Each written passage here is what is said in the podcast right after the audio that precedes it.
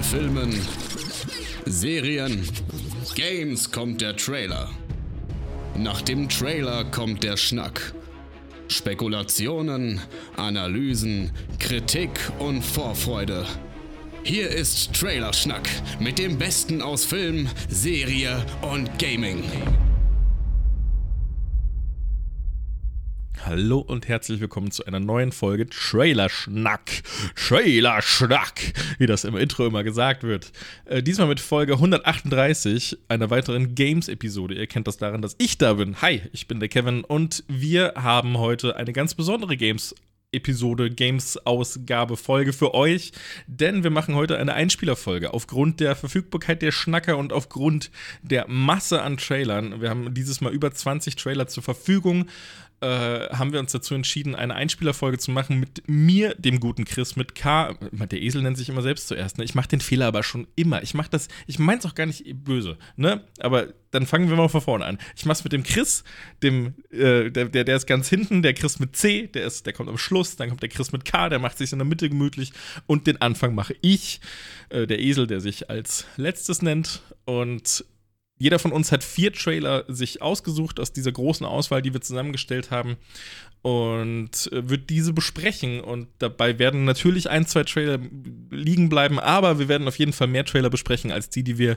eigentlich besprochen hätten im normalen Schnack. Und wir wollen da diesen Monat so viel wie möglich mitnehmen, weil ganz, ganz viele besondere Titel dabei sind, die man nicht auslassen sollte. Es kann sein, dass wir uns auch ein bisschen überschneiden. Wir haben uns nicht abgesprochen, wer welche Trailer bespricht, aber dann habt ihr ja nur also die einzige Konsequenz als Hörer ist dann ja mehrere Sichtweisen zu einem Trailer zu haben und das ist doch auch was Schönes, finde ich. Und ja, lass uns doch direkt zum, zum, zum Ding kommen hier, zum Let's Go, Let's Los geht's Thema. Dingens, ihr wisst schon Bescheid. Äh, ich mache ja den Anfang, deswegen ich habe alles gesagt, ne? Das war Intro. Ich habe das erste Mal jetzt an anmoderiert und ich, ich, ich überlege gerade. Wir haben ja sonst immer den Wie geht's euch und den, und den Was spielt ihr aktuell so Part. Soll ich den machen? Ich mach den mal, oder? Nee. Ich, ich nenne einen Titel. Was habe ich viel gespielt in letzter Zeit? Ich gucke auf meinen Desktop. Ich habe ich hab echt viel Fortnite gespielt. Ich habe hab's wieder so ein bisschen für mich entdeckt. Und Quarry habe ich ein bisschen gespielt. Die ersten zwei, drei, vier Stunden. Äh, macht sehr viel Spaß. Naja, das, die anderen werden das nicht machen mit dem, mit dem, äh, was habt ihr gespielt, deswegen mache ich jetzt auch nicht zu lang. Äh, lass uns direkt ins Thema springen und, und damit zu meinem allerersten Trailer und den Anfang macht in meiner Liste der Star Wars Jedi Survivor Official Teaser, Official, Official Teaser Trailer, der am 1.6.2022 rauskam. Das Spiel soll 2023 irgendwann erscheinen. Genaues Datum ist nicht äh, gezeigt worden. Und in dem Trailer ich mache ihn mir einmal im Hintergrund an, damit ich ihn hier so ein bisschen laufen habe. Das ist ein äh, ist kein Gameplay-Trailer, man sieht einfach nur ein paar Zwischensequenzen, ein paar CG-Szenen, sagt man so. Und da wird ein bisschen gequatscht. Man erfährt unter anderem, dass äh, Cal Kestus, den man im ersten Teil auch schon gespielt hat, in Fallen Order, äh, wieder der Hauptcharakter ist, dass man dem wieder spielt. Äh, man sieht ein Bild von der Mantis, die irgendwo abgestürzt ist. Das ist das Schiff, das quasi im, im ersten Teil so ein bisschen als Hub gedient hat und einen vom Planeten zu Planeten gebracht hat. Das ist äh, da jetzt liegt so in Schräglage auf irgendeinem Wüstenplaneten kaputt, weiß ich nicht. Und äh, dann wird von diesem, von diesem bösen Sith-Mann, den man später auch mal kurz sieht im Trailer, wird gesagt, äh, why lead when they won't follow? Und ich weiß nicht, worauf es äh, anspielt. Ich denke, wenn man, also wenn man die, die, die Story vom ersten Teil mit einbezieht, wahrscheinlich äh, auf die Jedi, so als, als äh, als Kollektiv, dass man, dass, dass da gesagt wird, warum sollte man die führen, wenn eh keiner folgt, wenn eh keiner mehr da ist. Äh, und, und um damit vielleicht Cal ein bisschen zu überzeugen, dass er auf die dunkle Seite wechselt, weil da gibt es noch ein paar Brudis, äh, wo man sich anschließen kann. Und dann ist eben, wie gesagt, dieser, dieser, ähm, dieser Sith-Senator, Lord, sieht, sieht aus wie ein Sith-Lord, also so ein bisschen so ein älterer Typ schon mit so krassen Zähnen, die so nach innen zeigen und also von, von vorn nicht geradeaus nach unten vorne die Schneidezähne, sondern so aufeinander zeigend, so spitze, sieht auch recht fies aus. Und äh, den sieht man dann ganz kurz, der hat auch das Lichtschwert von Cal, das ihm im Trailer kurz zuvor von einem anderen Sith, von einem Linkshänder-Sith, ich weiß nicht, ob das irgendeine Bedeutung hat, aber es sah irgendwie komisch aus, so ein bisschen unbeholfen mit der linken Hand, äh, hat er ihm das Lichtschwert aus der Hand geschlagen und offensichtlich wurde ihm das genommen und äh, liegt jetzt bei diesem bösen Sith. Und am Ende des Trailers, sorry, es klingt, ich, ich habe immer das Gefühl, ich beschreibe das so durcheinander, aber ich, ich muss da gerade so ein bisschen springen, weil da passiert nicht viel im Trailer. Am Ende sieht man auf jeden Fall noch einen Jedi. Ich denke zumindest, dass es ein Jedi ist, weil er von Cal gefunden wird. Das Spiel Jedi Survivor heißt und ich, ich, gehe, ich denke einfach mal, dass es ein Jedi ist. Der, der, der, ist. der steckt in so einem Bagdad-Tank, in, in, diesen großen, runden Tanks, äh, die mit Flüssigkeit gefüllt sind für die Heilung der Leute, die da eben sind im Star Wars-Universum. Ich meine, Darth Vader, glaube ich, ist ja auch immer in so einem Tank drin. Ist es auch ein Bagdad-Tank? Ich weiß es nicht. So gut kenne ich mich nicht aus. Ist auf jeden Fall ein großer Tank, in dem man komplett reinpasst, wo Flüssigkeit um einen drum ist, um einen zu heilen. Und äh, dieser Charakter, den man da sieht, der hat keine Arme, also einen Arm. Und ich gucke gerade noch, ob die Beine auch weg waren. Ne, Beine waren noch dran. Beide? Ja, ich denke, beide Beine waren noch dran. Äh, lange weiße Haare, und äh, steckte in diesem, wie gesagt, ich, ich wiederhole mich so unangenehm, es tut mir leid, er steckt in diesem, in diesem Bagdad-Tank, der aber umgeben ist von einem, der in einem Raum steht, der schon ziemlich verwittert ist, so will ich sagen. Der ist komplett zugewachsen, relativ grün und weiß ich nicht, sieht so aus, als wäre es so, als wären da schon fünf bis zehn Jahre vergangen. Anscheinend wurde der vielleicht vergessen nach dem großen äh, Order 66 Ding, als, als dann alle Jedis äh, da oder die meisten zumindest getötet wurden, äh, dass er da vielleicht noch zur Heilung reingebracht wurde oder so und dann da versteckt wurde und jetzt da immer noch drin steckt, in Vergessener geraten ist, deswegen jetzt auch so lange Haare, lange graue Haare hat und so und, und dann weckt man ihn vielleicht auf. Vielleicht hat es aber auch was mit diesem Sith zu tun, weil der war ja auch äh, Linkshänder und der hat auch nur noch den linken Arm. Vielleicht wird er ja auch böse. Vielleicht äh, wacht er auf und verfällt in totale Finsternis, weil alle Jedi weg sind und er das gar nicht wusste und äh, alles schlimm ist. Und äh, vielleicht wird er der Sith dann und, und wandert über zu diesem bösen Senator-Menschen, den man nicht kennt. Kann ich mir alles gut vorstellen. Ich habe auf jeden Fall riesigen, riesig, riesig, riesig Bock auf den Titel. Ich habe mit Fallen Order super viel Spaß gemacht, auch wenn es an vielen Ecken noch nicht so äh, perfekt war, wie ich mir das gewünscht hätte. Es muss nicht perfekt sein, aber das Gameplay war einfach noch ein bisschen, so ein bisschen hakelig. Ich, man hat genau gesehen, was sie versuchen, was sie versucht haben dass man, dass man diese Dark Souls-Formel da so ein bisschen nachbaut und, und vielleicht ein bisschen in die Richtung geht, aber ein bisschen arcadiger. So hat es sich zumindest angefühlt. Aber es war an manchen Ecken einfach noch nicht so präzise, wie ich es mir gewünscht hätte für die, äh, für den Schwierigkeitsgrad, den man sich da teilweise auch aussuchen konnte. Da, da war das dann. Ja, ich hatte das Gefühl, man musste an manchen Stellen so ein bisschen lernen, wie man also ich, wenn ich jetzt einen Schwertschlag blocken möchte, einen Lichtschwertschlag von einem gegnerischen, von so einem Sith, das waren ja so die Endgegner dann immer in den einzelnen Abschnitten beim ersten Teil. Und ich hatte das Gefühl, wenn ich da was blocken wollte, dann musste ich viel mehr auswendig lernen, wie das Spiel funktioniert, wie die Animation des Gegners verläuft und wann ich in diese Animation blocken muss.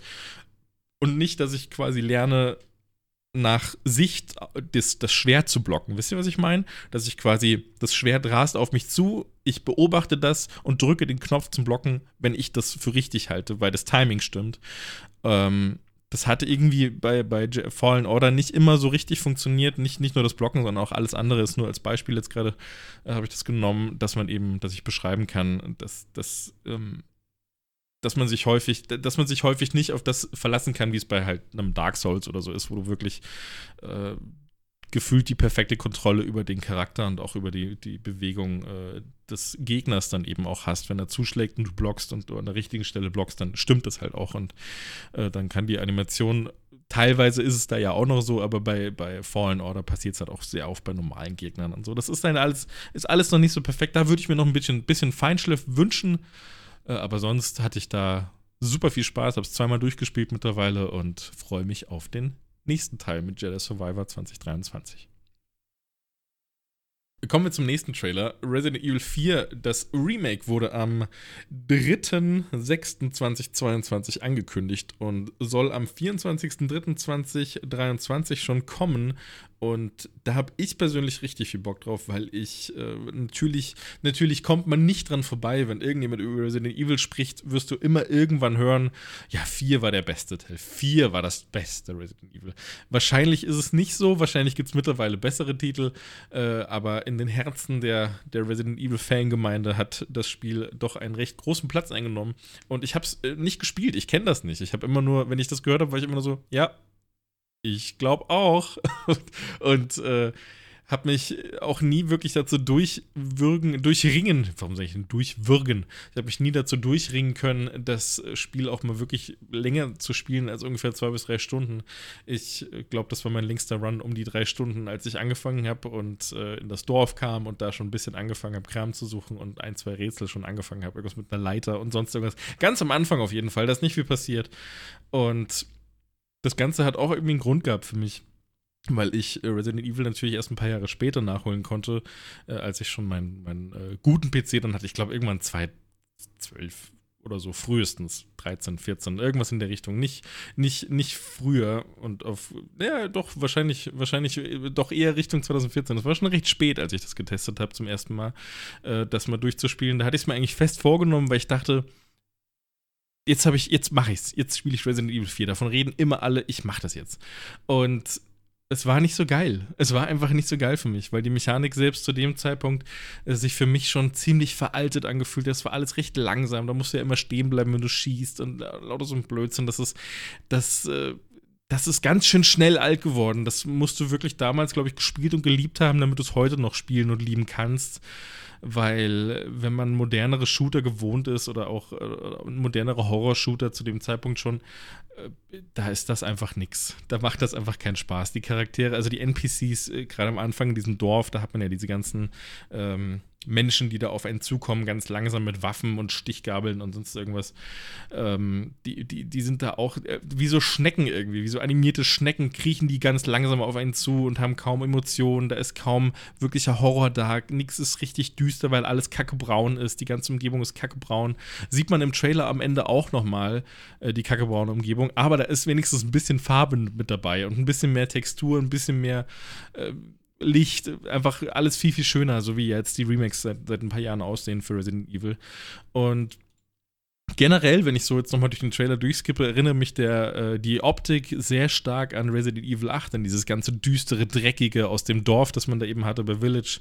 Äh, diese ganzen zerfallenen Holzhütten, die schon so kaputtgeschlagen sind, äh, dann irgendwelche, irgendwelche Matschwege durch den Wald. Das sieht schon alles sehr gut aus. Und ich hatte es, glaube ich, letztes Mal schon gesagt in der letzten Games-Folge. Äh, Resident Evil 8 war für mich die letzten Jahre, was, was äh, rein Lichtstimmungen, Grafik, äh, Kram drumherum angeht, war das für mich der absolut schönste Titel äh, überhaupt. Ich glaube, das ist für mich, äh, Resident Evil 8 ist für mich, was Lichtstimmungen angeht, absoluter Maßstab, glaube ich. Mir fällt jetzt, ich, ich werde mir vielleicht nachher noch auf den Kopf hauen und mir sagen, ach Mensch, da war doch noch der und der Titel, aber wenn ich jetzt mal so frei rausraten oder sagen müsste, wäre, würde ich Resident Evil 8 sagen. Und darauf, äh, um da die, die Brücke zu bauen, habe ich eben auch wieder Bock auf Resident Evil. Bei, bei Resident Evil 4, dass das eben genauso, äh, genauso ein Benchmark wird wieder für OLED-Fernseher und für, für alle Bildschirme, die tolle Kontraste darstellen können. Und das wird einfach nur schön. Kommen wir zum nächsten Trailer, den ich mitgebracht habe. Ich, ich äh, habe leider nicht mehr so viel zu Resident Evil 4 zu sagen, weil, wie gesagt, ich habe es nicht gespielt. Da sieht man wahrscheinlich viele Szenen, die, die bei äh, Fans und Veteranen die Herzen ein bisschen höher schlagen lassen. Bei mir halt nicht. Ich kenne es halt einfach noch nicht. Bin gespannt. Wird bestimmt gut. Aber wie gesagt, kommen wir zum nächsten Trailer und der ist auch einer, der mir mittlerweile zumindest ganz besonders am Herzen liegt. Das ist nämlich der äh, Free-to-Play-Trailer von Overwatch. Overwatch. Overwatch natürlich, der am äh, 12.06. rauskam. Also vor zwei Tagen. Ich zeichne gerade am 14.06. auf und vor zwei Tagen kam der Free-to-Play-Trailer für Overwatch 2 und macht in meinen Augen eigentlich alles richtig. Ich äh, vor allem natürlich, das ist ja, das ist ja der große, große Punkt an diesem Trailer, ist äh, die Ankündigung, dass das Ganze Free-to-Play wird Glaube ich. ich, ich denke schon doch. Nee, in den Kommentaren ist ja auch über das Gespräch von Free-to-Play ist das Beste, was passieren konnte. Und das denke ich eben auch, dass äh, dieser Schritt für Overwatch 2 zu Free-to-Play was für die Reihe machen kann, was wahrscheinlich über andere Wege sehr, sehr schwierig gewesen wäre.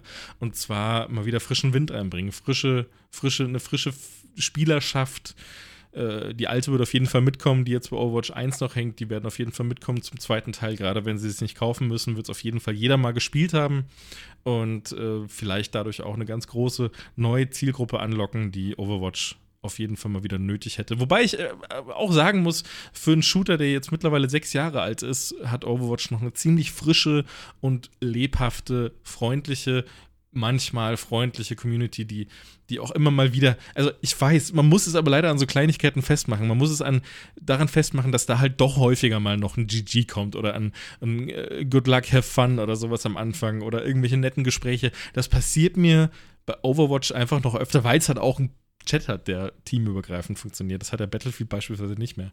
Und die Community kann gerne mitkommen, freue ich mich. Die sollen alle mit rüberkommen zu Overwatch 2 und dann sollen ganz viele neue Leute dazukommen und dann sollen sie ihr ganzes Geld nur noch mit den Skins machen. Das funktioniert ja wahrscheinlich eh auch jetzt schon ziemlich gut, obwohl das Spiel irgendwie 20, 30 Euro kostet.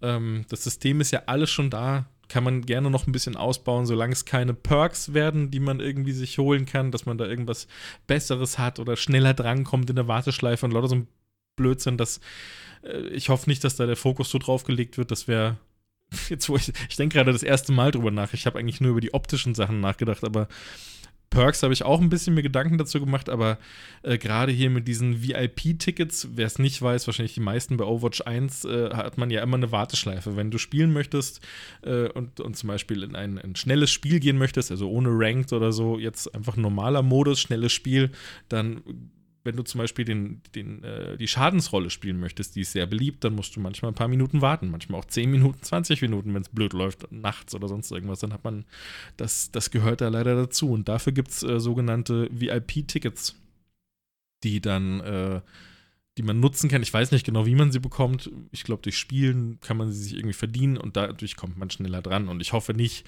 dass das äh, generell eine Komponente wird, die wir dann, die wir dann irgendwie, die dann irgendwie relevant wird für das Spiel, für wie oft kann ich spielen, wie viel Spaß kann ich damit eigentlich haben, äh, sondern dass ich einfach trotzdem nach jeder Runde sagen kann, Play und los geht's, neue Runde. Und ich muss jetzt nicht mich da, da, da entscheiden, ob ich jetzt irgendwie sechs Minuten warte oder ob ich dann ähm, oder ob ich dann so ein Ticket kurz für Echtgeld kaufe die Tickets können von mir aus gerne bleiben. Gerade für Damage-Dealer ist es ja wirklich äh, sinnvoll, dass man sich da ab und zu auch mal äh, Runden verdient hat, die man, in denen man früher rein kann und nicht immer so lange warten muss. Aber ja, lassen wir uns überraschen. Ich hoffe einfach, dass da nichts kommt in dieser Richtung. Äh, aber der Trailer, um, um da nochmal zurückzukommen, macht mir persönlich, und ich war Overwatch 2 gegenüber so ein bisschen äh, vorsichtig gestimmt, macht mir persönlich gute Stimmung. Ich finde, das sieht natürlich alles nicht so besonders aus. Es sieht genauso aus wie Overwatch 1. Du hast ein paar kleine Anpassungen, ein paar neue Voicelines, hörst du mal von Charakteren, äh, die du mittlerweile, wo, wo, du mittlerweile seit sechs Jahren dieselben äh, Lines quasi kennst. Das ist ganz, ganz angenehm, da neue Sachen mal zu hören. Ähm, es ist halt einfach so ein kleines, so ein kleines, eine kleine Erfrischungskur für Overwatch. Mehr ist es ja am Ende nicht. Und äh, deswegen auch. Deswegen, deswegen gibt es mir auch direkt gute Gefühle, weil ich kenne es halt schon. So. Aber ich, ich freue mich vor allem auf den frischen Wind, der durch vielleicht eine neue Spielerschaft kommen wird und dass das Ganze einfach mal wieder so ein bisschen, bisschen mehr in den Fokus rückt. Weil Overwatch macht wahnsinnig viel Spaß. Ich spiele es immer noch gern, alle paar Tage mal abends. Und da wünsche ich mir einen guten zweiten Teil. Das soll am 24.05., nee, falsch, am 4.10.2022 äh, in die Early Access Phase gehen, was auch immer das bedeutet. Das ist der offizielle Release-Zeitraum. So wird es zumindest kommuniziert. Also wird es wahrscheinlich einfach nur so eine Vorabphase sein und eine Woche später geht's los oder so. Ähm, genau. Da wird Overwatch 2 kommen. Haben wir richtig viel Bock drauf als nächstes und als letztes habe ich mir noch den äh, neuen Plague Tale äh, Requiem. Requiem? Wie sagt man das? Requiem! A Plague Tale Requiem Gameplay-Trailer, den habe ich noch mitgebracht, weil ich den ersten Teil sehr, sehr gerne mochte und mich sehr gefreut habe, da endlich ein bisschen mehr zu sehen. Vor allem, weil es ja auch eine schöne Tech-Demo ist für die Unreal Engine 5, von der wir noch nicht wirklich ein Spiel hatten äh, das, das mit Grafik geglänzt hat und jetzt kommt endlich eins. Und ich finde, Plague Tale, da war der erste Teil ja schon überraschend gut. Die, die, die, die sind extrem gut mit der Unreal Engine 4 damals umgegangen. Die haben die, die haben die super eingesetzt. Das sah richtig, richtig krass aus.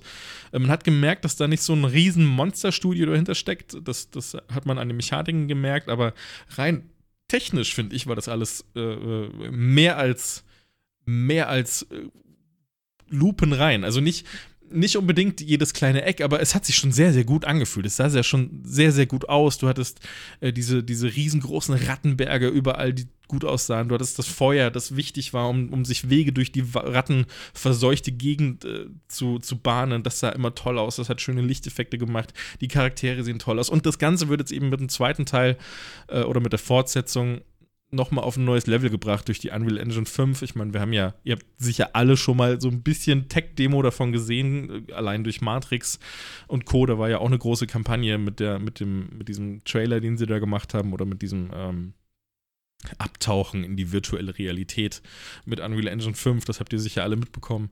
Und genau das, was man da gesehen hat bei diesen ganzen Demos und bei diesen ganzen Vorschausachen, sieht man jetzt eben auch im Trailer von A Plague Tale Requiem und das wurde da wieder mal, wie auch schon bei der, beim letzten Teil, wunderschön umgesetzt. Du hast wunderschöne, äh, wunderschöne Atmosphäre, die Natur, Landschaft sieht super glaubhaft echt aus. Da ist, da bietet die Unreal Engine 5 natürlich viel, viel Vorlagen, viel, um da richtig viel rausholen zu können. Ich sage sehr viel, viel, viel, viel, viel, viel. Tut mir leid.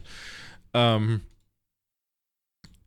der, was hätte ich mir hier noch aufgeschrieben? Das Kampfsystem macht mir macht wieder einen sehr schönen Eindruck. Das mochte ich im ersten Teil auch schon, weil man ja, ich habe jetzt den Namen von der Protagonistin, von der Hauptcharakterin vergessen, die man da spielt, äh, die ältere Schwester von dem kleinen Hugo, den man befreien muss oder den man suchen muss und beschützen muss im ersten Teil.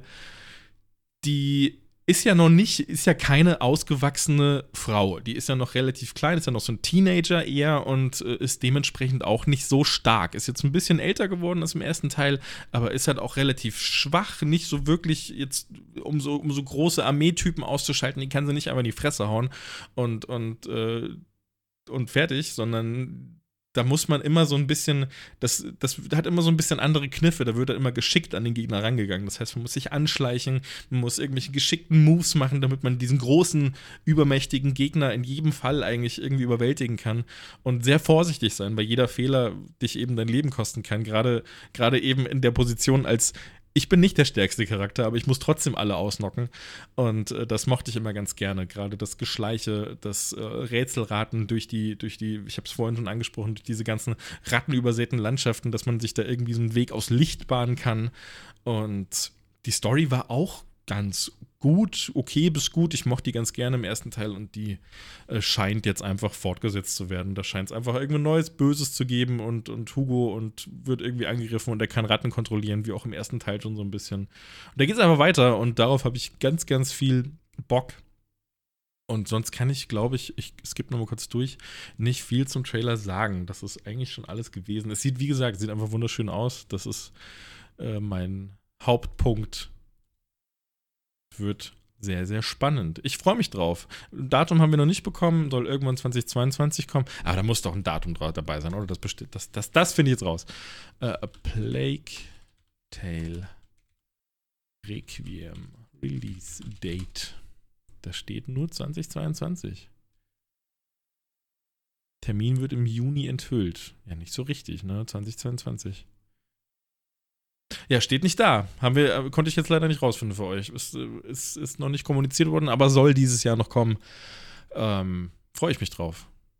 Und das soll es auch gewesen sein mit meinen vier Trailern. Ich, ich, hoffe, ich, ich hoffe, ich konnte euch ein wenig alleine unterhalten, ohne den Schnack. Mir hat da ein wenig gefehlt äh, mit den anderen. Beim nächsten Mal wird sicher wieder normal alles beim Alten sein, aber ich hoffe, ihr hattet auch so ein wenig Spaß mit meinen Trailern. Und ich gebe weiter an den guten Chris mit K. Bis dann und viel Spaß mit Chris und mit dem anderen Chris danach. Tschüss. Einen wunderschönen guten Tag. Ich bin der Chris und heiße euch herzlich willkommen zu meinem Summer Game Fest TED Talk. Was für eine wilde Woche. Äh, der andere Kevin hat es bestimmt schon erklärt. Es sind einfach viel zu viele Trailer. Ähm, es gibt viel zu viel Zeug, das passiert ist, dass wir schlichtweg nicht alles in eine normale Ausgabe packen konnten. Also sind wir hier gelandet. In diesem wunderschönen erweiterten Einspielerformat. Auf der einen Seite etwas schade, weil ich die Dialoge mit der Gang irgendwie immer liebe. Auf der anderen Seite aber auch einfach herrlich, über manche Sachen reden zu können, ohne dass mir jemand ins Wort fällt, ohne dass mich jemand bei meinen wilden Takes unterbricht. Ähm, ja. Jeder von uns hat sich seine liebsten Spiele rausgesucht, über die er hier monologisieren möchte. Und wir fangen an mit. Kommt schon. Ihr wisst genau, worüber wir als erstes reden. Motherfucking Silk Song. Endlich ein Lebenszeichen von diesem Monster der Vorfreude für mich. Aber fangen wir am Anfang an. Ich meine, wir haben ja Zeit. Was ist Silksong und warum zum Fick rastet das Internet bei dem Namen immer so aus? Silksong ist der Nachfolger des Videospiel-Meilensteins Hollow Knight. Und hier meine ich wirklich, was ich sage. Hollow Knight würde easy in meine Top 3 der besten Videospiele aller Zeiten ever, ever, forever and ever, ever eingehen. Und da sehen wir auch schon den Punkt, warum Silksong so ein Raunen im Internet ertönen lässt. Der Vorgänger war einfach zu gut. Aus dem Nichts wurde Hollow Knight mit all seinen kostenlosen DLCs äh, der Genre Primus im Metroidvania-Bereich. Handgezeichnete Liebe, komplexes Kampfsystem, super vielseitig, ob der austauschbaren Charms. Ähm, die Liebe der Entwickler ist einfach in jedem Screen spürbar. Der Soundtrack sucht seinesgleichen. Das Spiel hat einfach alles. Einen enormen Wiederspielwert, fantastische Sidequests, äh, höllische Platforming-Parts. Ähm, die alleine so als Standalone auch funktionieren würden. Schwierigkeitsgrad äh, auch für Hardcore-Zocker super interessant. Ähm, ich meine, ein, ein Plattform-Part in dem Spiel heißt einfach Path of Pain und der Name ist Programm. Es gibt Boss Rush Pantheons mit normalen und schweren Versionen der unzähligen Bosse, mehrere Enden und wem das noch nicht reicht, der kann sich am PC sogar noch das ein oder andere Mod-Paket runterladen und das Spiel dafür noch interessanter machen. Und unter uns, es ist eh schon fast ein Verbrechen, dass man Hollow Knight mittlerweile für unter 20 Euro bei Steam bekommt und im fucking Game Pass ist das Ding kostenlos. Wir lieben den Game Pass. Okay, Chris, ich hab's verstanden, du magst Hollow Knight ganz gern. Jetzt halt doch mal dein Maul und red über Silksong. Äh, Silksong. Silksong wurde das erste Mal schon in der Hollow Knight Kickstarter-Kampagne ein Thema. Ähm, vielleicht nicht unter dem Namen Silk Song, aber es gab da das Stretch Goal, dass Hornet, also ein Charakter aus dem ursprünglichen Game Hollow Knight, in einem DLC als spielbarer zweiter Charakter nachgereicht wird. Irgendwann wurde der DLC aber so umfangreich und die ganzen Veränderungen damit, dass Team Cherry, also die Entwickler von, von Hollow Knight und Silk Song, gesagt haben, das kriegen wir nicht hin. Wir machen ein eigenständiges Spiel. Und hier sind wir jetzt bei der Problematik. Wie schaffst du ein Sequel zu einem perfekten Videospiel? Die Fallhöhe ist enorm und allein der Umfang auf dem Level der Liebe zu erreichen, den der Vorgänger hatte, könnte ein Ding der Unmöglichkeit werden. 2019 wurde dann offiziell angekündigt, dass Silk Song quasi ein eigenständiges Spiel sein wird. Team Cherry gibt sehr selten bis gar keine Lebenszeichen von sich. Ähm, aber das war zum Beispiel einer der letzten. Ich glaube, 2019 gab es dann auch noch zur E3 einen Blog-Eintrag. Ähm, aber ja, dann, dann war es sehr lange ruhig und äh, sie haben Silksong auch gezeigt, zum Teil der 20, 2019er äh, Nintendo Ich lade alle nach, Frankreich, äh, nach Frankfurt ein Geschichte. Da gab es auch ein kleines Level zu spielen. Das Ding ist, für mich ist es momentan eines der meist erwarteten, wenn nicht sogar das meist erwartete Spiel, das es da draußen gibt. Und es gibt noch eine Menge Fans im Internet, die das genauso sehen. Jetzt kommen wir zum Summer Game Fest. Im Vorfeld wurde zwischen Geoff Keighley und dem PR-Dude von Team Cherry eine kleine Twitter-Unterhaltung gesichtet, in der Geoff, also der Typ, der die Game Awards und das Summer Game Fest ausrichtet, äh, sich über World Premiers freute und darauf hat der Team Cherry PR-Mann gesagt, I approve of the tease und hat ein äh, Ich streck dir die Zunge raus Emoji dahinter gepostet. Das Internet brannte, ist ausgerastet, sollten wir jetzt endlich wirklich nach unzähligen Boah, diesmal müssen sie aber Silksong zeigen, Directs und was auch immer Konferenzen was von Silksong sehen. Ey, äh, die offizielle Konferenz kam und es gab kein Silksong alle, mich eingeschlossen, setzten ihre Clownsperücken wieder ab, haben sich abgeschminkt und waren traurig. Bis gestern. Denn gestern Abend beim Xbox Showcase gab es im Vorfeld einen Typen, einen Leaker, der den wundervollen Namen The Snitch trägt, der in der Vergangenheit aber super oft Recht behalten hat, wenn es um irgendwas ging, was er vorher gesagt hat. Gerade in den letzten Wochen. Ähm, der hat einen Silk-Song klauen. Also quasi das, das Meme-Emoji, Meme-Gesicht der, oh, jetzt muss es auf jeden Fall Silk-Song-News geben, Bewegung, auf einer Bank im Hollow Knight-Stil gepostet und hat einfach nur die Worte dahinter geschrieben, Day One und einen grünen Punkt. Und das war klar ein Zeichen auf äh, Xbox Game Pass und die Catchphrase Play Day One with Game Pass, die immer dabei steht. Also ich glaube, gestern hat die Xbox 4 Trilliarden Spiele gezeigt und alle bis auf Diablo 4 waren Day One oder werden Day One im Game Pass sein. Das ist einfach, wir lieben den Game Pass. Okay, er hat das quasi vorher geteased, hätte genauso gut äh, ein weiterer Clown-Scheiß sein können. War es aber nicht, denn er hatte recht. Das zweite oder dritte Spiel gleich zu Beginn der Konferenz 79 wunderbare Sekunden Gameplay von Silksong. Ich habe ein bisschen geschrien, ich habe mich ein bisschen gefreut. Der Rest im Discord war danach taub, aber wir haben Silksong gesehen.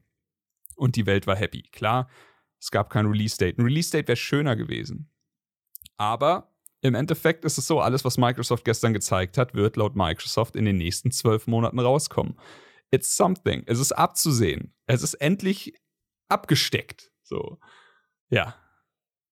Und jetzt sind acht Jahre vergangen, seit der Einspieler hier angefangen hat und ich habe immer noch keinen Satz über den Trailer geredet. Ja, ihr habt ja recht.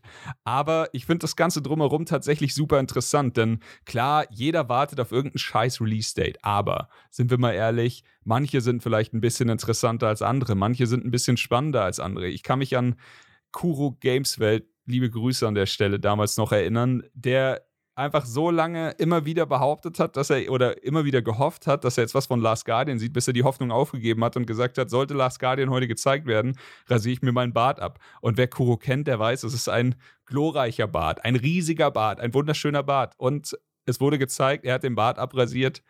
Und äh, ja, wir haben alle ein bisschen gelacht.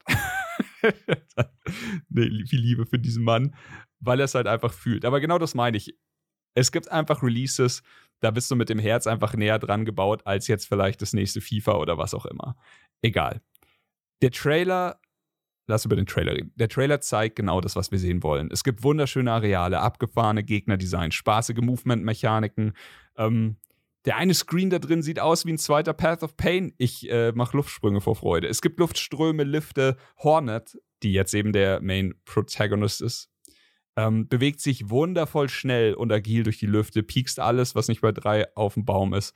Und ähm, ja, es, man sieht altbekannte Skills, man sieht neue Skills, man sieht Gegner, Bossfights. Ähm, und dann nach äh, viel zu kurzen 79 Sekunden ist das Ganze auch schon wieder vorbei. Aber fuck, es gab ein Lebenszeichen. Wir haben einen abgesteckten Release-Date-Bereich.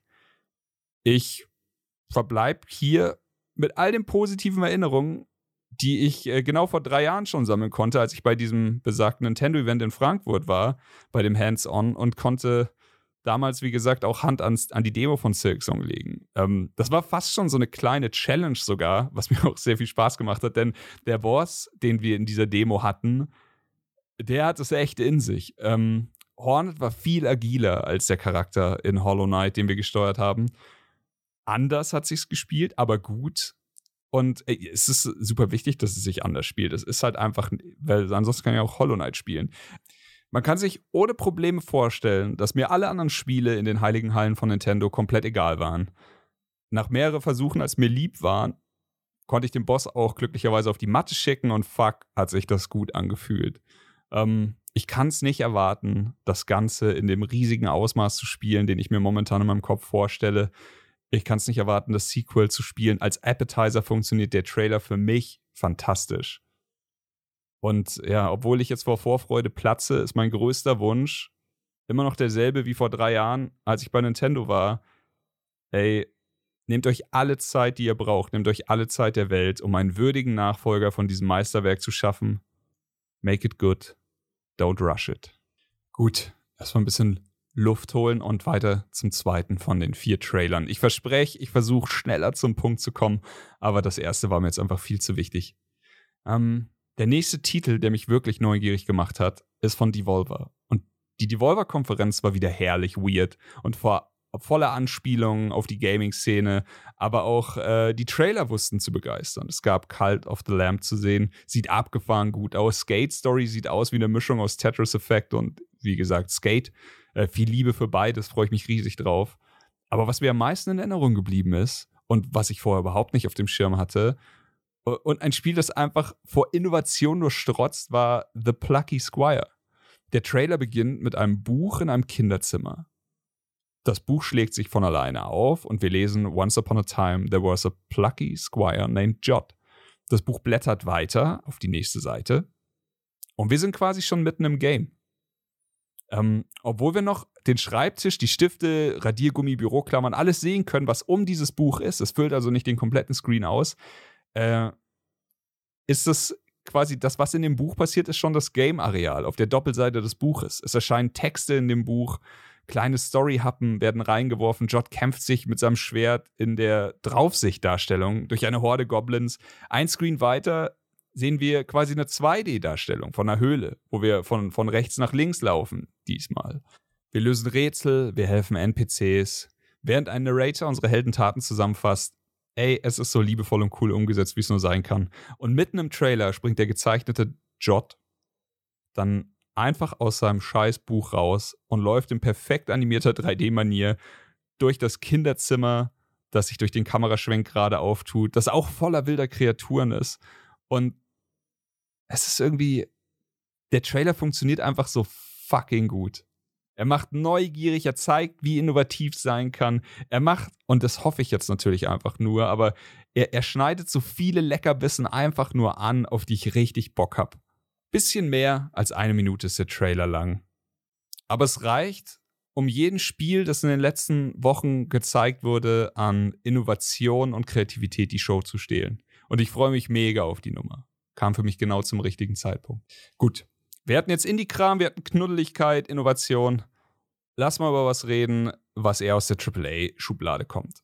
Ähm, bei der Sony State of Play gab es allerlei für die neue PSVR 2 zu sehen alles schön und gut, aber was mein Interesse wirklich geweckt hat, das war der VR-Mode für Resident Evil 8. Als großer Fan von Resident Evil 7 VR konnte ich es einfach überhaupt nicht verstehen, dass man ein Resident Evil 8, das ja auch aus der Ego-Perspektive äh, spielt, nicht in VR zeigt. Dass man auf das VR-Feature einfach komplett verzichtet hat. Äh, Resident Evil 7 mit VR gehört hands down zu den furchterregendsten und abgefahrensten Erfahrungen, die ich in meiner Videospielkarriere je machen durfte. Und ohne Witz, ich habe mich auch noch nie mehr in einem Videospiel gefürchtet als bei, der, bei meinem VR-Playthrough. Es passt einfach wie Arsch auf einmal so. Atmosphäre, Storytelling, schöne Horror-Action und die Immersion von VR. Ey, was zum Fick Capcom, Sony. Warum einfach nicht bei Resident Evil 8? Aber ja, finally gehen wir in die richtige Richtung. Und da ich das ist jetzt der zweite Punkt, mit Resident Evil 8 tatsächlich in der normalen Variante gar nicht so warm geworden bin. Ja, steck die Mistgabeln weg, ich weiß, es ist ein gutes Spiel, aber ähm, für mich war es halt nicht das, was ich, was ich wollte nach Teil 7. Ähm, vielleicht spielte auch einfach die Tatsache mit, dass ich eben unbedingt VR haben wollte. Äh, ist jetzt scheißegal. Es kommt jetzt in VR und ich kann dem Spiel endlich eine neue Chance geben. Vor allem, weil ich so gut wie nichts von dem Grundspiel jetzt gesehen habe ich kenne den Anfang, ich kenne quasi alles bis zu dem Aufeinandertreffen mit Lady Dimitrescu. Aber das war's auch schon. Also kann ich easy 70% als First Playthrough in VR erleben von dem Spiel. Besser geht's nicht. Ich hoffe jetzt einfach, dass das Spiel genauso gut in VR funktioniert, wie es der siebte Teil getan hat und dass das nicht einfach nur so ein bisschen obendrauf geschraubt, aber nichts Halbes und nichts Ganzes ist. Und fuck, ich freue mich drauf, mich wieder richtig zu gruseln. Okay, letzter Teil meiner Einspielermonologe. Ähm, noch echt irgendwie ein Fass, das man aufmachen muss. Naja, muss man nicht aufmachen, aber lass es uns aufmachen. Ich meine, es geht um The Last of Us, um das Remake zu Teil 1. Dass das Internet seine Probleme mit der Reihe seit dem Release von Teil 2 hat, äh, ist jetzt kein Geheimnis. Neil Druckmann betritt das Game, also die Gamefest-Bühne und der Chat explodiert in Buhrufen. Das Spiel Last of Us 2 wurde bei Metacritic äh, oder bei jeglichen Public Scores Tode gebotvotet. Ähm, das liegt zum einen für mich ähm, an dem Storytelling von Teil 2, das nicht jedem Menschen in den Kram passt. Ich versuche nicht zu spoilern, keine Angst. Aber also wie gesagt, das Storytelling passt nicht jedem in den Kram. Manche haben eventuell eine gewisse Plot-Armor vermisst. Ähm, auf der anderen Seite ist es vielleicht die Darstellung und der Fokus auf starken Frauen, auf Homosexualität, etc. Ey, ist manchen vielleicht ein Dorn im Auge. Für mich ist das alles nicht zu verstehen. Ich empfand Teil 2 als Storytelling-Meisterwerk, wirklich eine Masterclass. Äh, das Spiel hat mich konstant auf der Kante von meinem Gaming-Sessel gehalten. Optisch war es absurd stark. Die Darstellung der Gewalt tat richtig weh. Ich meine, ich verstehe Kritik an Darstellung von Gewalt, aber in diesem Fall wurde es als Stilmittel verwendet. Es war, also das, das funktioniert, das ganze Spiel funktioniert wie eine Downward Spiral, wie ein Schraubstock, der sich immer weiter zudreht. Man soll bei dem Spiel keine großen Glücksgefühle wie bei einem Disney-Film haben oder sowas. In dem, in dem Spiel gibt es keine wirklichen Gewinner. Die Charaktere, so jeder macht seine eigene Reise durch und keine von diesen Reisen ist irgendwie schön. Aber es ist halt auch einfach mal vielleicht gewagt, vielleicht cool, mal was anderes zu sehen. Ich fand es auf jeden Fall glaubwürdig, ich fand es super stark umgesetzt und wie gesagt, für mich sucht die Inszenierung von The Last of Us 2 wirklich seinesgleichen. Ich weiß nicht, ob ich jemals was krasseres erlebt habe in Videospielform. Aber gut, ähm, sei es wie es sei, sieht nicht jeder so, muss auch nicht. Aber diese dumme Hass gegen dieses Franchise und die Macherinnen, das ist einfach für mich nicht so wirklich nachvollziehbar. Ähm, Jetzt kommen wir aber zum eigentlichen Punkt. The Last of Us 1 kriegt ein Remake. Jetzt ist die ganze Bubble natürlich vorbelastet und äh, schreit Zeta und Mordio, kramt die Fackeln raus. Andere Teile des Internets freuen sich drauf. Ey, auch wenn diese deutlich leiser sind, es ist schön, dass sich Leute drauf freuen. Und lasst uns aber jetzt einfach mal im Selbstversuch rausfinden, wo wir stehen. Oder wo ich stehe. Denn das ist ja immer noch ein Monolog. Also, ich liebe Teil 1, hatte ich schon gesagt. Ich liebe Teil 2. Ähm, ich fand The Last of Us immer besser als Uncharted. Das Original von Teil 1 hat mir damals sehr viel Spaß gemacht und vor dem Release von Teil 2 habe ich nochmal in den ersten Teil reingeschaut und habe den mit 60 Frames gespielt. In der Remastered-Edition, glaube ich. Ähm, Gibt es für mich jetzt einen Grund, das Ding nochmal zu kaufen? Nein, eigentlich nicht tut es mir weh, dass es existiert? Nö, absolut nicht. Was ich persönlich toll finde, ist, dass das Franchise den Weg auf den PC findet. Denn Teil 1 wird jetzt auch auf dem PC erscheinen. Und damit hoffentlich auch Teil 2. Und damit einer komplett neuen Spielerschaft Zugang zu diesem Franchise ermöglicht. Mir ist durchaus bewusst, dass äh, exklusiv, exklusiv Games Teil dieses ganzen Gaming-Zirkus sind. Aber wenn es nach mir ginge, dann wird einfach jeder Mensch auf der Plattform seiner Wahl jedes Spiel genießen können. Ähm, dieser ganze Console Wars Bullshit, der gerade wieder zum tausendsten Mal hochkocht, ist einfach nur anstrengend. Klar, es ist auch peak funny, wenn Leute ihre Playstations zersägen, weil ein geliebtes Exclusive jetzt auf dem PC oder auf der Xbox erscheint. Ähm, aber wenn ich jetzt sehe, das ist, und ich meine, das ist ein Tag nach der Microsoft PK. Jetzt gibt es Petitionen über den Verräter Hideo Kojima, ähm, weil ihm, also ihm wird alles vorgeworfen: Verrat, Ausverkauf, alles Mögliche. Und das, weil er nicht, nicht weil er jetzt exklusiv bei Microsoft ist, sondern weil er jetzt auch für Microsoft entwickelt. Es ist, die Spiele werden bei Sony rauskommen und bei Microsoft. Und das äh, passt den Sony-Leuten. In diesem Fall nicht, in diesem Fall sind es einfach Sony-Fanboys. Ähm, ist witzig anzugucken, tut aber auch ehrlich gesagt richtig weh und ist anstrengend. Das neue The Last of Us 1 Remake ähm, hat jetzt also nicht den nicht wegzudiskutierenden Vorteil, dass es auf dem PC rauskommt und den Weg für The Last of Us 2 am PC auch ebnet. Ist doch geil, ey. Wer die Vorgängerversion schon hat, der kann doch auch einfach die Füße stillhalten und nicht zugreifen. Wo ist das Problem? Und dann gibt es jetzt Memes von GTA 5, von Skyrim, die quasi Releases und Re-Releases mit der Veröffentlichungspolitik seit Jahren vergleichen. Und die behaupten, dass jetzt nachfolgende Titel, also in dem Fall jetzt GTA 6 oder das nächste Elder Scrolls, zurückgehalten werden, weil man ja noch die alte Kuh melken muss. So, ey, ja, kriegt euren Scheiß mal zusammen. So, ich meine, der zweite Teil von The Last of Us existiert bereits. Der ist schon rausgekommen und wurde von euch Schreihälsen da draußen äh, mit fadenscheinigen Argumenten für mich voller fragiler Maskulinität und Buhrufen abgewatscht und weggeohrfeigt. Nochmal die Frage, wo ist das Scheißproblem? So, The Last of Us 2 existiert. Lass doch The Last of Us 1 Remake existieren.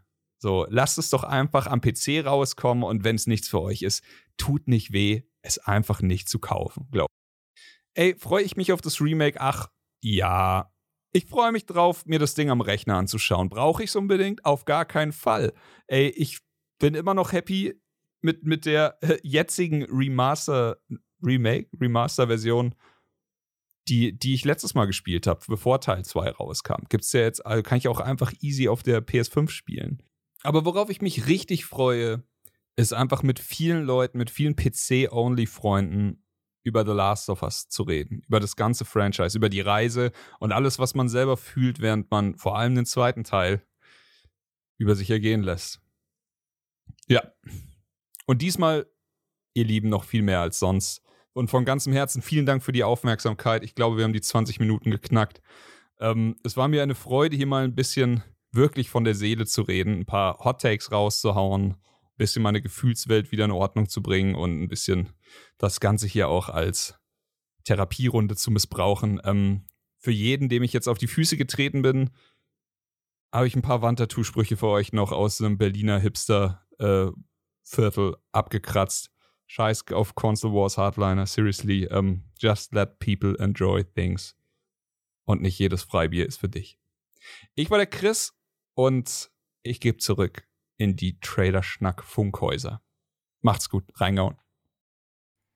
Vielen, vielen Dank für den Übergabeprozess. Schön, dass ich auch was sagen darf. Schön, dass ich äh, hier bin. ich habe jetzt ganz, ganz lange ähm, tatsächlich die Aufnahme und auch die Abgabe dieses Podcasts verzögert. Das tut mir sehr, sehr leid. Ich hatte Urlaub, dann diese Totenklagenaufnahme für Nukular und so weiter und so fort. Und ähm, dann habe ich einfach jetzt auch keine Lust gehabt, zwei Tage lang, ähm, weil ich dem guten Joel beim Umzug geholfen habe und mir mein Bein verdrehte. Und dann äh, war ich sehr, sehr frustriert, weil ich statt mit dem Rennrad zu fahren am Wochenende oder am Montag einfach nur rumlag und mein Bein nicht belasten durfte. Jetzt bin ich zurück und darf über Trailer reden. Und ähm, eigentlich ist über die Trailer überall im Netz schon was gesagt worden. Ähm, ich möchte aber trotzdem ganz kurz zumindest ähm, ansprechen, warum ich mich so sehr darauf freue. Das eine ist äh, Callisto Protocol. Da habe ich sehr, sehr, sehr, sehr, sehr viel Bock drauf. Ähm, Callisto Protocol ist ein ja, Survival-Horror-Spiel von Striking Distance oder Striking Dif Distance Studios. Ähm, kommt über Krafton oder Krafton und hat für mich nicht nur, ja, dadurch, dass halt ähm, Glenn Schofield dabei ist, der ehemals ähm, quasi Dead Space Miterfinder, hat es extreme Dead Space Vibes. Also allein der erste Trailer, der damals schon rauskam, da war ich so, oh shit, das sieht gut aus. Jetzt, wo dann noch bekannt ist, wer alles mitarbeitet, wie sich das Team herumstellt, habe ich nur noch mehr Bock drauf. Ähm, Callisto Protocol schafft es für mich bereits im, ja, eigentlich schon im, in, in den ersten Trailern und jetzt auch bei dem State of, äh, State of Play Trailer aus dem Juni 2022, ähm, Gefühle zu wecken, die ich seit den ersten Dead Space Präsentationen, die damals fest feststanden, nein, äh, stattgefunden haben, so ähm, bei uns bei PC Action. Also ich konnte das Spiel ja schon sehr, sehr in einem sehr, sehr, sehr, sehr frühen Stadium sehen. Ähm, und es ist super selten, dass ein Spiel es schafft, eine komplette Redaktion vor dem Fernseher zu parken, gerade wenn es Präsentationen sind. Das heißt also, wenn die Entwickler kommen, ähm, gemeinsam mit dem Publisher das Spiel vorstellen, dann ist es meistens so, ja, einer geht hin, guckt sich das erstmal an. Und dann ging der Flurfunk aber rum. Oh shit, das ist was Neues. Das kennt man so noch nicht. Das ist Silent Hill meets Resident Evil nur im Weltraum in brutal. Und ähm, ich hoffe, dass Callisto Protocol in eine ähnliche Richtung geht. Ähm, ich finde den Namen, oh, der ist nicht so einprägsam, muss ich sagen. Ja, also es ist nicht so einprägsam, wie es in Dead Space war. Aber ähm, ich finde, wir brauchen auf jeden Fall mehr Third Person, gerade im Horrorbereich. Ich finde diesen Survival-Horror-Aspekt sowieso immer geil. Ähm, der Weltraum ist noch nicht so ausgelutscht als Szenario, wie es in wie es viele andere Szenerien sind, ähm, die es im Horrorgenre gibt. Hier befinden wir uns ja dann auch noch im Jahr 2230 und auf dem Mond Callisto. Ja, also vielleicht kann man es trotzdem Jupiters Mo Moon Dead Space nennen oder sowas. Ähm, auf jeden Fall spielt man Jacob Lee, der ein Gefangener ist in Black Iron Prison und ähm, ja, da muss man dann eben rauskommen, als eben dieser Mond ins Chaos verfällt. Ähm, zeitgleich muss man ja auch noch sagen, es gibt ja auch noch das Remastered, das jetzt von Dead Space kommen wird. Ich habe das Gefühl, wir befinden uns da in oder, oder auf dem Weg in eine neue Horrorspielära. Gerade auch durch Resident Evil. Klar, jetzt kommt Resident Evil 4 und so weiter und so fort. Da kann man positiv sein, kann man negativ äh, gestimmt sein. Aber das Spannende daran ist ja, auch bei dem Remake zum Beispiel von, äh, oder dem Remaster von Resident Evil 2 war es ja so, das spielen dann ja auch Leute, die halt zum Zeitpunkt des Releases, als das eigentliche Urspiel rauskam, nicht einmal geboren waren. Ja. Und ähm, ich finde es geil, ich freue mich drauf. Killers Protocol steht für mich ganz, ganz, ganz weit oben ähm, auf, der, auf der Liste der, da müssen wir aber unbedingt dranbleiben, Games. Und ähm, ich persönlich hoffe auch, dass wir, also Release ist ja für viertes Quartal quasi vorgesehen, ähm, dass wir da irgendwas richtig Geiles machen äh, bei Nukular. Vielleicht wieder so ein geiles Hörspiel oder sowas. Da hätte ich Bock drauf. Ähm, das Setting bietet sich halt einfach an, ne? So, also, wir haben Dead Space Vibes, wir haben Alien Vibes, wir haben ähm, ein bisschen Silent Hill Resident Evil Vibes und das in einer neuen IP. Ja, freue ich mich drauf. Finde ich spannend, finde ich gut. Ähm, dann gibt es einen neuen Trailer zu Modern Warfare 2. also, Ey, ganz ehrlich, freue ich mich drauf. Ähm, freue mich aber vor allem deswegen drauf, weil ich hoffe, dass das Ganze ähm, mich wieder dazu bringt, dass ich Lust darauf habe, im Multiplayer zu versinken. Ähm, ich weiß, das Ganze, diese, diese ähm, Gameplay-Reveal-Trailer, ähm, das ist natürlich auch Singleplayer gewesen und so weiter und so fort. Finde ich auch alles spannend. Aber ich habe es bisher auch immer noch nicht geschafft, den Vanguard und den Modern Warfare Singleplayer zu spielen, weil mich der Multiplayer so gehuckt hat und weil mich Warzone so gehuckt hat. Und zeitgleich muss man natürlich auch sagen, dass zu Call of Duty Modern Warfare 2 dann auch ähm, der, ja, und das Warzone 2 released werden wird. Hoffentlich, und da muss man natürlich auch sagen, ähm, das Ganze, also äh, vorab muss man natürlich sagen, äh, zu viele Köche verderben den Brei. Und das hat bei Warzone hat man das gesehen, weil natürlich auch beide Spiele auf anderen Engines liefen, also sowohl äh, Modern Warfare als auch Vanguard. Ähm, jetzt gibt es eine Engine für alle, was natürlich das Ganze schon mal so ein bisschen vereinfacht, äh, die Integration von neuen Multiplayer-Inhalten ähm, in Warzone. Und ey, ganz ehrlich, so das ganze Modern Warfare 2-Ding, das sieht geil aus. So, ich habe richtig, richtig Lust drauf. Ich freue mich tatsächlich mehr auf den Multiplayer ähm, und ich freue mich darauf, dass Warzone wieder zurück ist. Die Kampagne, ich sag jetzt, ich habe richtig, richtig Bock. Habe ich auch, werde sie aber dann, wahrscheinlich doch trotzdem nicht spielen, obwohl sie wieder nur sechs bis acht Stunden geht. Ähm, hier jetzt ein Versprechen. Ich verspreche vorm Release, und da kann man mich drauf festnageln, ansonsten muss man mich vielleicht nochmal dran erinnern, ähm, zocken wir bei mir im Stream auf twitch.tv slash geekzilla mit Doppel-H am Ende, ähm, zocken wir die beiden zuletzt releaseden Singleplayer noch durch. Das heißt also, wir spielen äh, Modern Warfare noch und wir spielen Vanguard noch durch. Ähm, weil ich glaube, das muss auch einfach sein. Die sind dafür zu gut, als dass wir sie nicht durchgespielt haben. Naja, auf jeden Fall ähm, warten wir es ab warten einfach mal ab, was, was man, was man, was man äh, von, von sehen kann. Und ähm, ich erinnere mich vor, was war das, 13 Jahren, als Modern Warfare eigentlich rauskam. 14 Jahren, 13, 14 Jahren. Ähm, das kickt mich jedes Mal. Modern Warfare ist für mich Call of Duty in Reinkultur.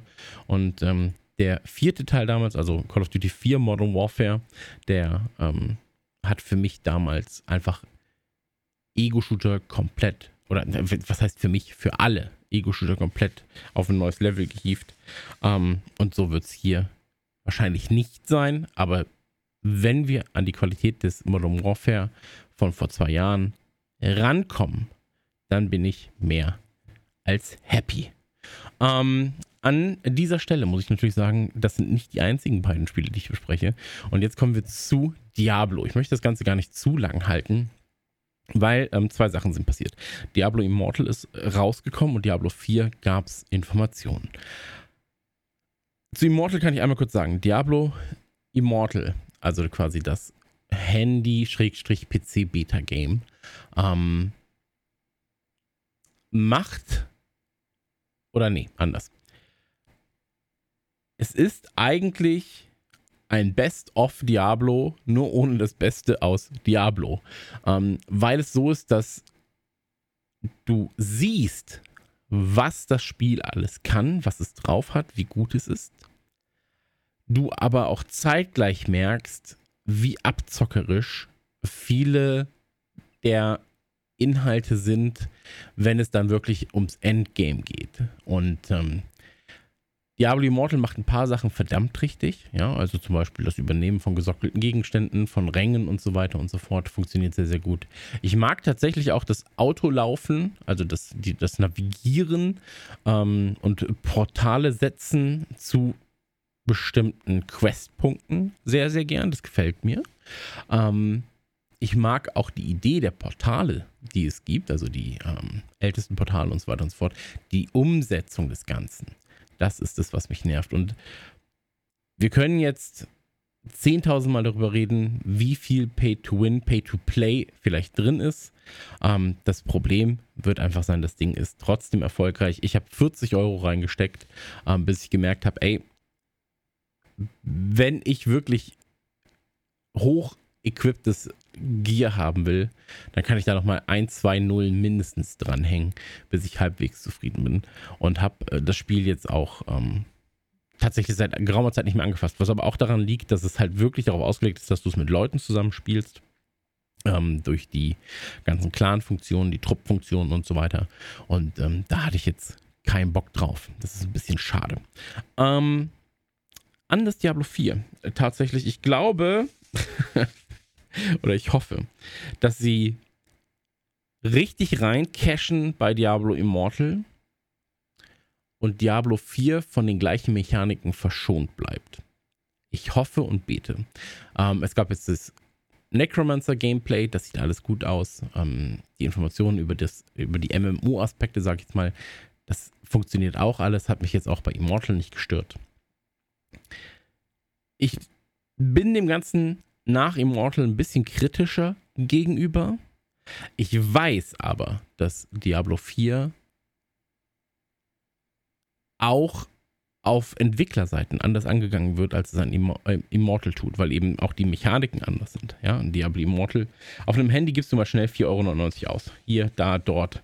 Ähm, das ist kein Problem. Auf dem PC sieht das Ganze dann schon mal ein bisschen anders aus. Auch da geht das natürlich schnell, wie es in Fortnite beweist und so weiter und so fort aber es funktioniert nochmal. Es ist, es ist ein anderes, es ist eine andere, ähm, es ist ein anderes Incentive, das dahinter steckt. Und ich glaube, dass sie sich die Marke da auch nicht zu kaputt bauen werden, weil der Backlash im Netz natürlich extrem groß ist zu Immortal. Ja, also die Hardcore-Diablo-Spieler zumindest, oder die Leute, die halt Diablo schon länger kennen, ähm, die beschweren sich ja nicht umsonst. Also die Fehler sind ja offensichtlich, die Fehler sind ja auch da. Ähm, beziehungsweise die es sind ja keine Fehler, es sind ja gewollte, es sind ja gewollte Umstände vom Entwickler. Ähm, ich frage mich, inwieweit Microsoft jetzt noch reingerät und sagt, hey, wir müssen das anders, anders gestalten bei Diablo 4. Weil jetzt ist noch genug Zeit. Und ähm, ja, da warten wir einfach mal ab. Ich wäre sehr, sehr gespannt, ähm, was ihr von Diablo Immortal haltet erstmal, was ihr aber auch ähm, für Diablo 4 hofft. Ich wünsche euch ein schönes Restwöchelchen. Wir hören uns ja in ein paar Tagen schon wieder mit einer neuen Folge von Trailer Schnack.